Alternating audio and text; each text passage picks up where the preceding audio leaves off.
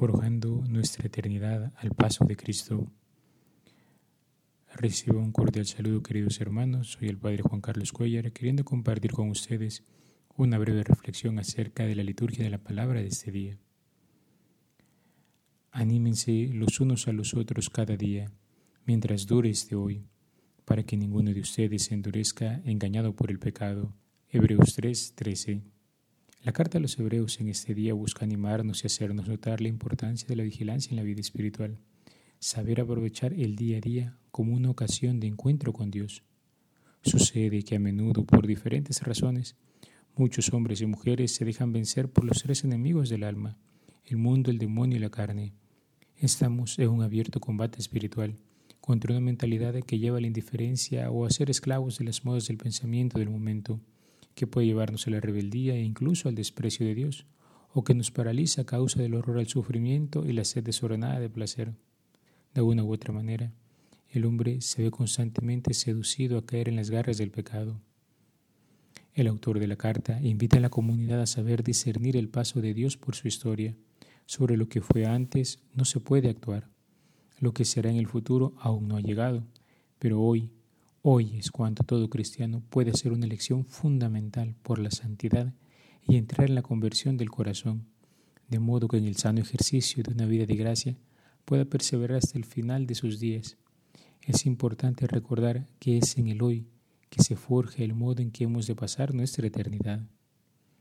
Como leproso del Evangelio, al paso de Cristo por nuestra historia, hemos de estar atentos para suplicar al que todo lo puede que sane nuestras heridas cure nuestras llagas, se compadezca de nosotros y nos devuelva la alegría que muchas veces perdemos, sea porque andamos cansados por el peso del trabajo cotidiano, sea por la dureza en la convivencia con situaciones o personas de un ánimo difícil.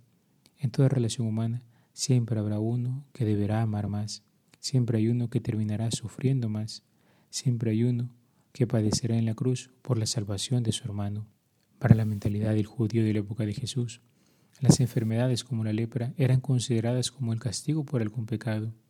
El milagro de curación de Jesús se presenta entonces como la liberación del hombre de las fuerzas del pecado y de la muerte. Jesús lleva al hombre a la nueva vida de hijos de Dios, una vida de gracia y de virtud, una vida en el amor. Si encuentras que en tu vida te has acostumbrado a vivir en medio del pecado, seducido por los enemigos del alma, y sientes en tu corazón un vacío infinito, una insatisfacción profunda, o incluso la muerte del alma por el pecado mortal, vuelve la mirada y contempla a Jesús que te espera con los brazos abiertos, que va pasando por tu vida. Acude al sacramento de la reconciliación y al recibir la absolución sacramental, recuerda esas palabras grandiosas, dulces, santas y transformadoras.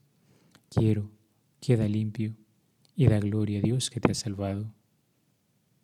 Escribía San Juan Crisóstomo. Aquí, en cambio, para confirmar la opinión que de su autoridad tenía tanto el pueblo en su totalidad como el leproso, antepuso este quiero. Y no es que lo dijera y luego no lo hiciera, sino que la obra se secundó inmediatamente a la palabra, y no se limitó a decir quiero, queda limpio, sino que añade, extendió la mano y lo tocó, lo cual es digno de ulterior consideración. En efecto, ¿por qué se opera la curación con la voluntad de la palabra, añade el contacto de la mano? Pienso que lo hizo únicamente para indicar que él no estaba sometido a la ley, sino por encima de la ley, y que en lo sucesivo todo es limpio para los limpios. El Señor en efecto no vino a curar solamente los cuerpos, sino también para conducir el alma a la filosofía. Y así como en otra parte afirma que en adelante no está ya prohibido comer sin lavarse las manos, sentando aquella óptima ley relativa a la indiferencia de los alimentos, así actúa también en este lugar enseñándonos que lo importante es cuidar del alma y sin hacer caso a las purificaciones externas, mantener el alma bien limpia, no temiendo otra lepra que la lepra del alma, es decir, el pecado. Jesús es el primero que toca a un leproso y nadie se lo reprocha. Y es que aquel tribunal no estaba corrompido, ni los espectadores estaban trabajados por la envidia.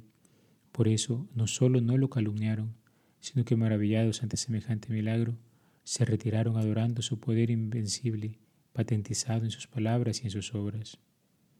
Roguemos al Señor en este día, queridos hermanos, que nos dé la luz del Espíritu Santo para saber reconocer su paso por nuestra historia, para que hoy comencemos a entrar en la conversión del corazón, para que hoy nos decidamos finalmente por seguir a Cristo como nuestra opción fundamental, para que hoy también nosotros podamos clamar al Señor en medio de nuestras dificultades como lo hizo aquel leproso, para que hoy también sepamos reconocer el paso del Señor por nuestra historia en aquellos hermanos que sufren a causa de la pobreza, de la miseria, del abandono, de la enfermedad.